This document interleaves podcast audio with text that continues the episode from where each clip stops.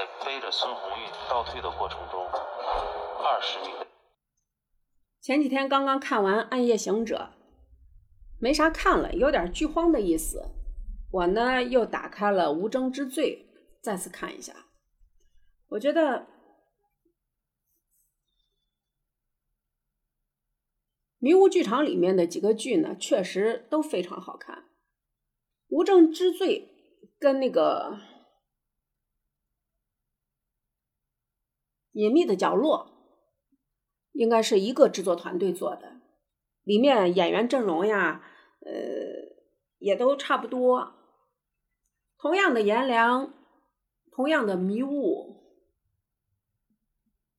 大家没有看的，我可以简单的介绍一下：繁华都市，命案频发，凶案现场，罪犯总是故意留下一枚指纹和一张字条，请来抓我。除此之外，没有丝毫破绽。面对如此高调的连环杀手，专案组成立四次又解散四次，毫无头绪。只能求助于数理逻辑专家颜良。这桩悬案疑难如一道无解方程，他该如何着手解密？精心布置这一场无证之罪的真凶，为何总是故意留下线索？这是一场巨大的阴谋，还是一个陷阱？亦或深藏着更不为人知的秘密？无证之罪，眼花缭乱的迷局，层出不穷的杀机，一个犯罪高手，一个侦探超人，棋逢对手，谁赢得高智商赌局？抽丝剥茧之后，真相令人不寒而栗，却又百感交集。无证之罪是由紫金陈社会派推理三部曲第一部。另外两部是《坏小孩》，也就是我们看过的《隐秘的角落》，还有一个叫《长夜难明》，也就是我们看过的电视剧《沉默的真相》。无证之罪以连环杀人为主题，讲述了侦探和罪犯之间的对弈。关于无证之罪，关于他的大结局。颜良重振旗鼓，李丰田绑架朱慧茹，骆文已死，雪人杀人案草草结案，李丰田逃之夭夭。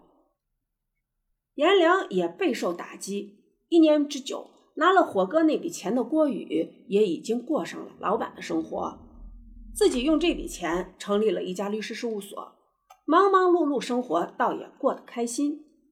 可是。一旦当一个人有了成就之后，或许一切在他眼中都显得不过如此。律师事务所外面白雪茫茫，朱慧茹夹紧了棉衣走了进来。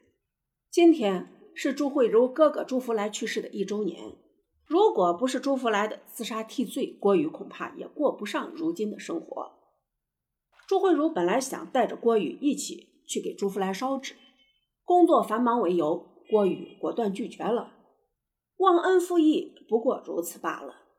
朱慧茹的脸色很不好看，沉默不语的起身，匆匆的离开了律师事务所。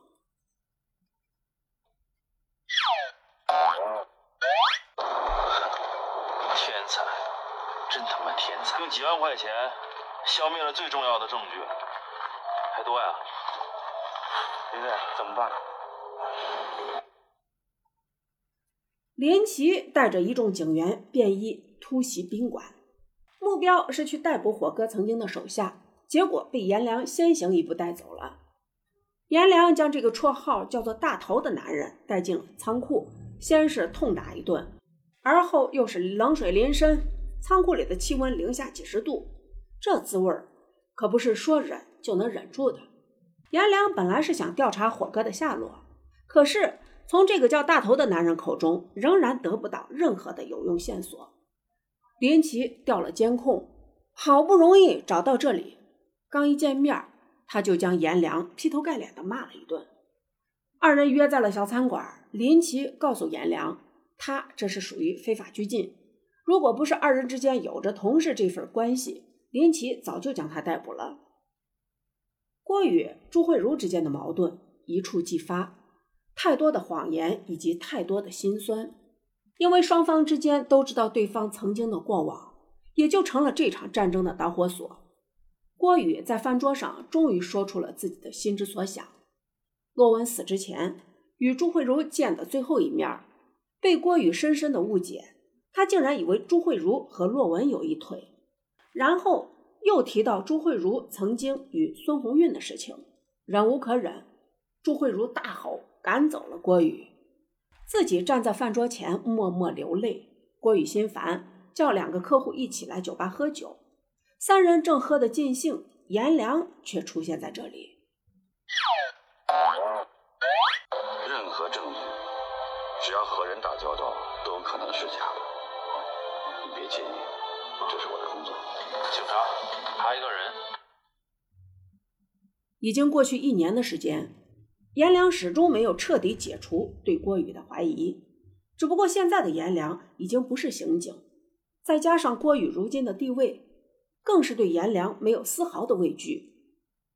酒一直喝到深夜，郭宇准备离开酒吧的时候，又在酒吧门口看见了蜷缩在角落里的颜良。他把颜良拖上了自己的车。因为酒精的作用，郭宇竟然随口将一年之前的事情全部都说了出来。颜良虽然喝的是酩酊大醉，可是他的口袋里早就打开了手机的录音功能。可惜的是，这一点还是被郭宇发现了。颜良不死心，又来到了郭宇的事务所闹事儿。